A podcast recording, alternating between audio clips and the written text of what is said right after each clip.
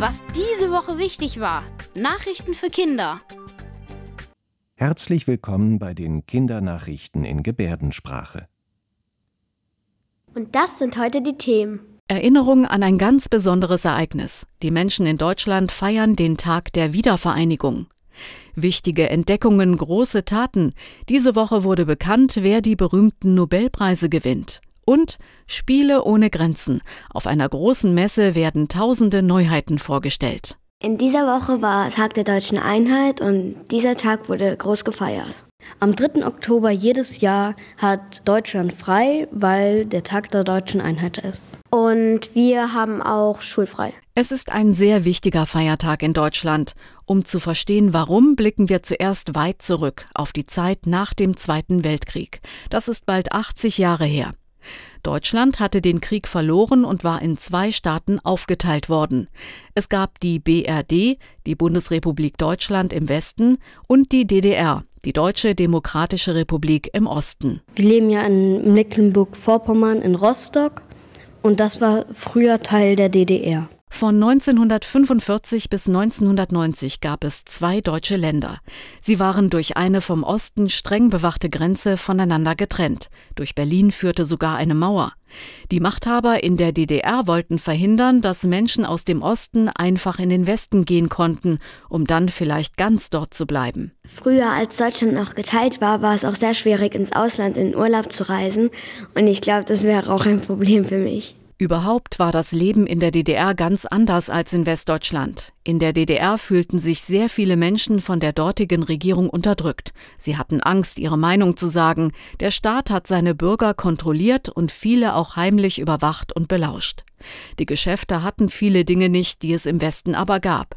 Irgendwann wurde das alles den Menschen in der DDR zu viel. Sie wehrten sich gegen die Machthaber.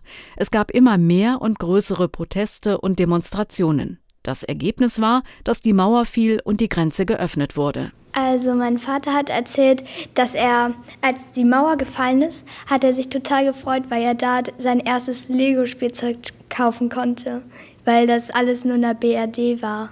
Und vor 33 Jahren, am 3. Oktober 1990, war dann der große Tag. Aus den beiden Staaten DDR und BRD wurde ein Land. Deutschland wurde wiedervereinigt. Das wird immer mit großen Reden gefeiert und einem großen Fest für die Bürger. Diesmal fand es in Hamburg statt. Überall auf der Welt forschen Wissenschaftler und entdecken Neues, Wichtiges für die Menschheit. Ganz besondere Leistungen von Forschern und anderen werden jedes Jahr mit den Nobelpreisen belohnt, in ganz verschiedenen Bereichen. Den Nobelpreis, mm, soweit ich weiß, gibt es für Physik und Chemie. Und es gibt auch einen Friedensnobelpreis.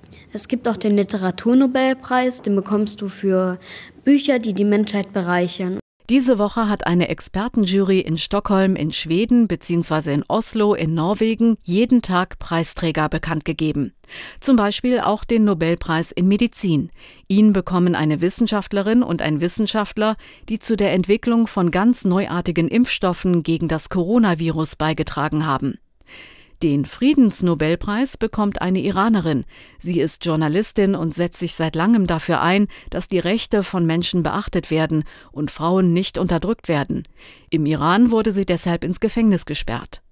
Der Nobelpreis geht übrigens auf einen Mann mit dem Namen Alfred Nobel zurück, der vor langer Zeit in Schweden gelebt hat. Nobel hat früher das Dynamit erfunden und er hatte danach aber ein schlechtes Gewissen, weil die Menschen das für den Krieg benutzt haben. Und vor seinem Tod hat er einen Brief geschrieben, in dem stand, dass die Menschen belohnt werden sollen, die was für die Menschheit getan haben und dafür den Nobelpreis kriegen. Verliehen werden die Nobelpreise dann immer bei einer Feier am 10. Dezember.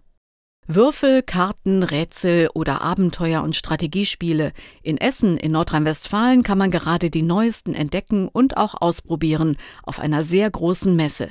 Sie läuft noch bis morgen mit mehr als 900 Ausstellern aus über 50 Ländern. Gesellschaftsspiele sind nach wie vor sehr beliebt. Damit man auch Spaß im Leben hat, damit man nicht vergisst, dass man das Spaß im Leben dazugehört. Spielen verbindet auch. Viele, die zum Beispiel im Kindergarten oder in der Schule zusammen spielen, können auch Freunde werden und dadurch findet man auch äh, sehr schnell Freunde und auch coole Freunde, die einem helfen. Spielen bedeutet ja auch, man kann gewinnen oder verlieren. Wir haben die Kinder aus Rostock gefragt, bist du denn ein guter Verlierer? Ja, ich bin schon ein guter Verlierer, aber vorher habe ich dann immer geweint. Also vorher, als ich noch klein war, habe ich immer geweint. Aber eigentlich bin ich jetzt schon ein sehr guter Verlierer geworden und freue mich für jeden, der gewinnt. Eigentlich bin ich auch eine gute Verliererin, aber wenn ich manchmal gewinne, dann bin ich ein bisschen schadenfroh. Also ich bin nicht so eine gute Verliererin. Also dann gehe ich meistens weg oder spiele nicht mehr mit. Aber gewinnen mag ich sehr.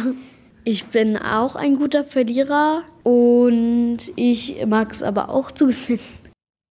Das waren die Kindernachrichten in Gebärdensprache. Bis zum nächsten Mal.